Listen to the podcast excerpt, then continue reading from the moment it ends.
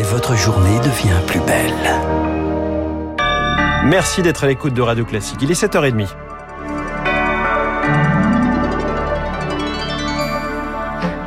La matinale de Radio Classique avec François Geffrier. Et à la une ce matin, Charles Bonner, les licences de pêche en eau britannique continuent de brouiller les relations entre la France et le Royaume-Uni. Emmanuel Macron et Boris Johnson se sont entretenus hier en marge du G20 à Rome. Les deux dirigeants promettent une désescalade, mais outre moche, on appelle à retirer les menaces. La balle est dans le camp des Britanniques, répond le président français. Euh, finalement, pas de quoi apaiser les tensions. Résultat, à compter de demain, la France met en place des mesures de rétorsion, Eric Kioch. Dans ce bras de fer entre Paris et Londres, la principale stratégie consiste à demander à l'autre de faire un effort. Et dans ce contexte délétère, les déclarations d'Emmanuel Macron sonnent comme une dernière sommation pour le politologue Patrick Martin-Genier. C'est un dernier ultimatum de la France. Boris Johnson, sa stratégie, elle est très claire. On l'a accusé d'avoir abandonné les pêcheurs britanniques, de les avoir sacrifiés sur l'autel du Brexit. Il va absolument montrer qu'il est capable de protéger cette catégorie de la population. Je crains qu'on soit dans une logique d'affrontement. C'est un conflit sans issue. Emmanuel Macron l'a réaffirmé. S'il n'y a pas plus de licences de pêche accordées aux bateaux français, dès demain, les Britanniques ne pourront plus vendre leurs poissons en France et les contrôles douaniers seront renforcés. Une fermeté française qui pourrait finalement jouer en faveur de Boris Johnson, selon Elvire Fabry de l'Institut Jacques Delors. Boris Johnson a tout à gagner à laisser entendre que c'est une position française crispée qui crée le problème. Si le dossier est porté à un niveau européen, cela mettrait davantage en cause Boris Johnson, alors qu'il est de plus en plus secoué par l'impact négatif du Brexit. Emmanuel Macron et Boris Johnson sont attendus à Glasgow aujourd'hui. Ils devraient y poursuivre les discussions sur l'épineux dossier de la pêche en marge de la COP26. Eric Kioch et autre sujet de tension, la crise des sous-marins australiens interrogé hier, Emmanuel Macron estime être certain que le Premier ministre australien Scott Morrison lui a menti. Les tensions vont-elles polluer la COP26 Emmanuel Macron doit s'exprimer dans la journée à la tribune de la conférence qui s'est ouverte hier à Rome. Boris Johnson a appelé les pays à être ambitieux. Je vais être clair. Si Glasgow échoue, tout échoue. Pour le moment, l'accord de Paris est juste un bout de papier. Nous devons remplir ce papier, le compléter, faire de vrais progrès. Et je sais que l'humanité a en elle le pouvoir de relever ce défi.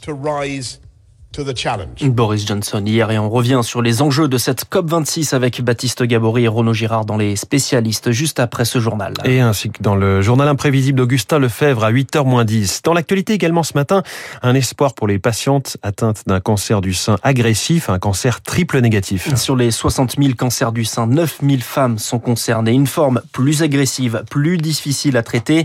Un nouveau traitement est disponible à compter d'aujourd'hui en France, le Trodelvy. Il s'adresse à celles ayant reçu deux types de chimiothérapie et souvent en impasse thérapeutique. Et entre 100 et 1000 femmes pourraient en bénéficier, Rémi Pfister. Ce sont des cancers du sein plus virulents qui touchent les femmes jeunes avant la ménopause. Trois patientes sur dix font des rechutes avec des métastases. Dans ces cas-là, la chimiothérapie classique n'est plus efficace. Seule option, proposer cette nouvelle molécule, explique le docteur Delphine Loira, oncologue à l'Institut Curie. C'est de la chimiothérapie qui est collée à un anticorps et l'anticorps va aller cibler la cellule tumorale et donc apporter la chimiothérapie dans la cellule tumorale. C'est des nouvelles formulations euh, de traitements antitumoraux qui existent maintenant depuis plusieurs années, développées dans d'autres types de cancers et là, c'est le premier qui est disponible pour les cancers du sein triple négatif. Le traitement euh, ne guérit pas les patientes. Hein. Évidemment, on aimerait trouver euh, le traitement qui peut guérir ces patientes à ce stade. Hein. C'est un stade déjà assez euh, évolué de la maladie. Mais par contre, on double le temps de prolongation de la vie des patientes avec cette molécule en comparaison à des chimiothérapies standards. De quoi ouvrir d'autres perspectives. Une nouvelle étude va être lancée pour voir si ce traitement donné dès le diagnostic permettra d'allonger la durée de vie sur plusieurs années. Les explications de Rémi Pfister. Le vaccin Moderna pour les adolescents 12-17 ans ne sera pas approuvé tout de suite. L'agence américaine du médicament veut prendre un délai supplémentaire pour mieux évaluer le risque de myocardite. Le feu vert pourrait être donné qu'en janvier 2022. Le seul vaccin pour les enfants, le Pfizer, à destination des 5-11 ans, est approuvé depuis vendredi aux États-Unis avec une dose amoindrie.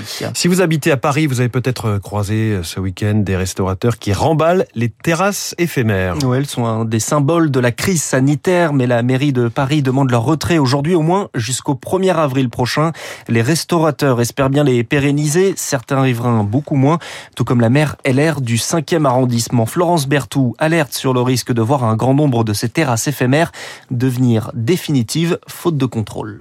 Sur l'ensemble des terrasses qui ont été installées, il y en a juste un tiers qui a été instruit. Donc moi, je m'attends hélas à ce que dans les semaines qui viennent, bah, on ait une minorité qui soit enlevée. Donc il faut que la ville donne un deadline extrêmement carré pour que ces terrasses disparaissent du paysage pendant la période hivernale. Le délai limite qui a été donné par la ville est inapplicable. Quand on veut que des règles soient euh, appliquées, il faut qu'elles soient euh, très clairement euh, annoncées et qu'on sache le prix à payer au sens littéral quand on ne les respecte pas. Donc ce qu'il faut, c'est des moyens humains déployés en nombre suffisant et avec une amplitude horaire suffisante.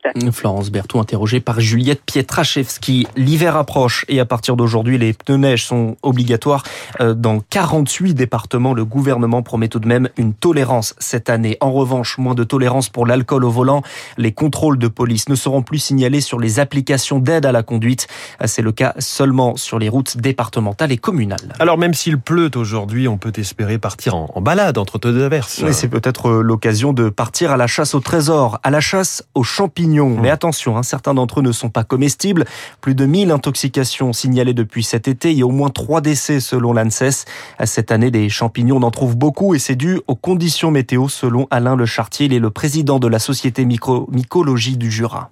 Cette année, on a eu un été particulièrement humide chez nous, particulièrement riche en espèces de champignons, alors qu'habituellement, c'est très sec, les champignons sont rares, les gens ne se dérangent pas. Il y a un gros problème là. Les gens, euh, ils veulent à tout prix aller au cep. S'ils tombent sur un autre champignon qu'ils estiment comestible, ils le cueillent en même temps. Ils ne savent pas faire la différence. C'est pas forcément mortel, mais ça peut les emporter à l'hôpital. Ça peut euh, avoir des désagréments pour eux entre les vomissements et le reste. Euh, c'est pas très agréable. Il faut absolument que les gens prennent vraiment des précautions, viennent vers nous, vers les sociétés, pour déterminer leur panier. On a qui le font, mais très peu. Un propos recueilli par Rémi Vallès. Des vidéastes récoltent 10 millions d'euros pour Action contre la faim. C'était le rendez-vous annuel du Z-Event, un marathon de 50 heures de direct, de jeux vidéo et de défis.